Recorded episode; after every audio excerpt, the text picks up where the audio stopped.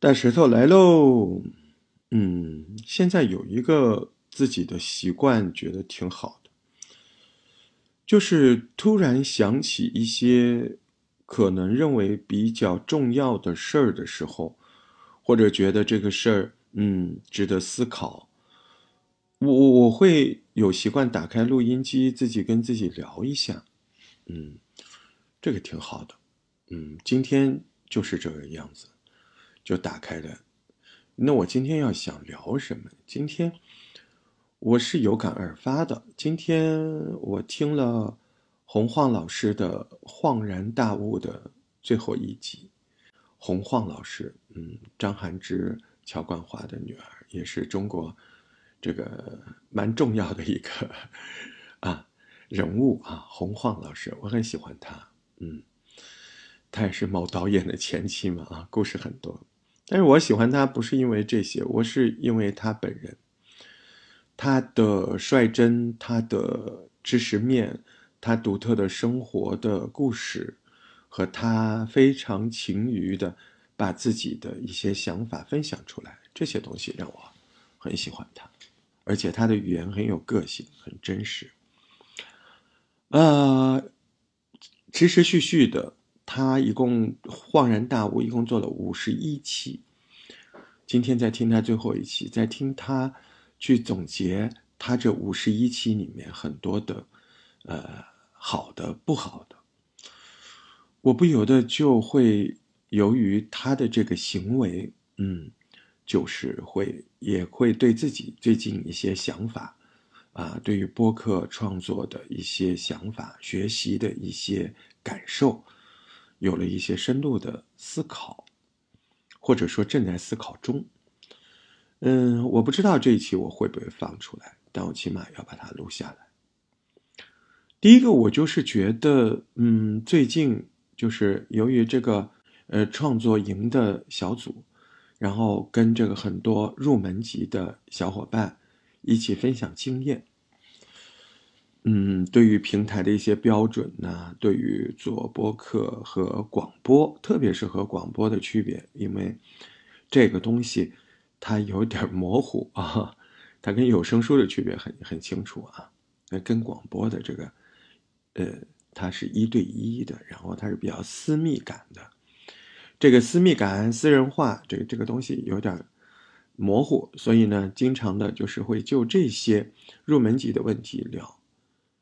就会发现自己最近，嗯，就忙在这里面，然后就是，呃，学院的一些也是入门级的东西，嗯，当然这个东西去普及或者作为一个点评官去做这些事儿，蛮重要的，它有意义，嗯，但是对于自己来说，我就觉得，嗯，自己好像最近的创作这方面的深度的创作就会比较少，嗯。我还有个臭毛病，我不太喜欢，就是在线的对谈。我总觉得，嗯，我可以做到，但是我不想做。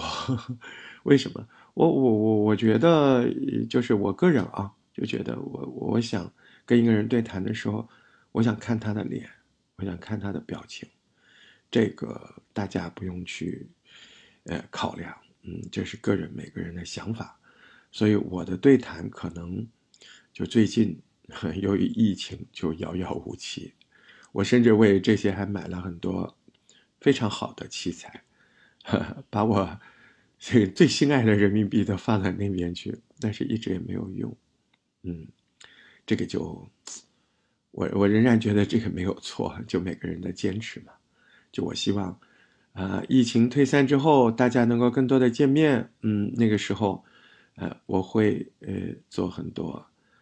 或者起码是一系列的对谈的节目，嗯，再然后就是这段时间接触下来，很多小伙伴对这个播客他会，嗯，有很多有趣的事儿，嗯，我我我是会觉得自己在这一块儿，嗯，分享过多，然后自己沉淀特别少，嗯，所以还是提醒自己多听吧。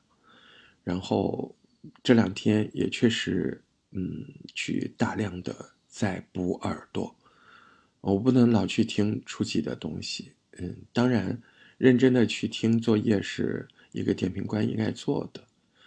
可是，在这个时候，我就会提醒自己，我说我还是要去，呃，听更多精品的东西来平衡我的听觉。我想这个应该没错。嗯，所以我依然去追寻。啊，红花老师啊，黄小厨啊，然后发发大王啊，能力电台呀，啊，嗯，我觉得应该这个是没错的。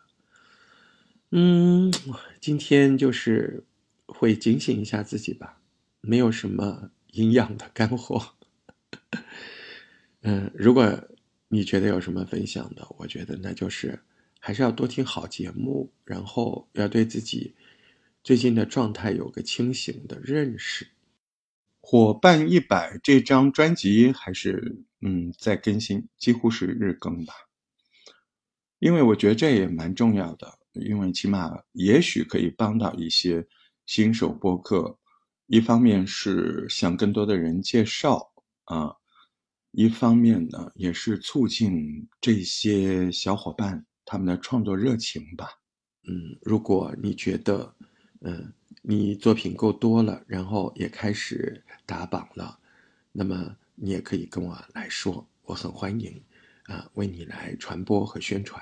你作为入门播客的，你如果已经是这个热播榜了，那那那我这个帮不上忙，你比我厉害。再然后就是要多听嘛，挺好的。不聊了，我去听我要听的播客。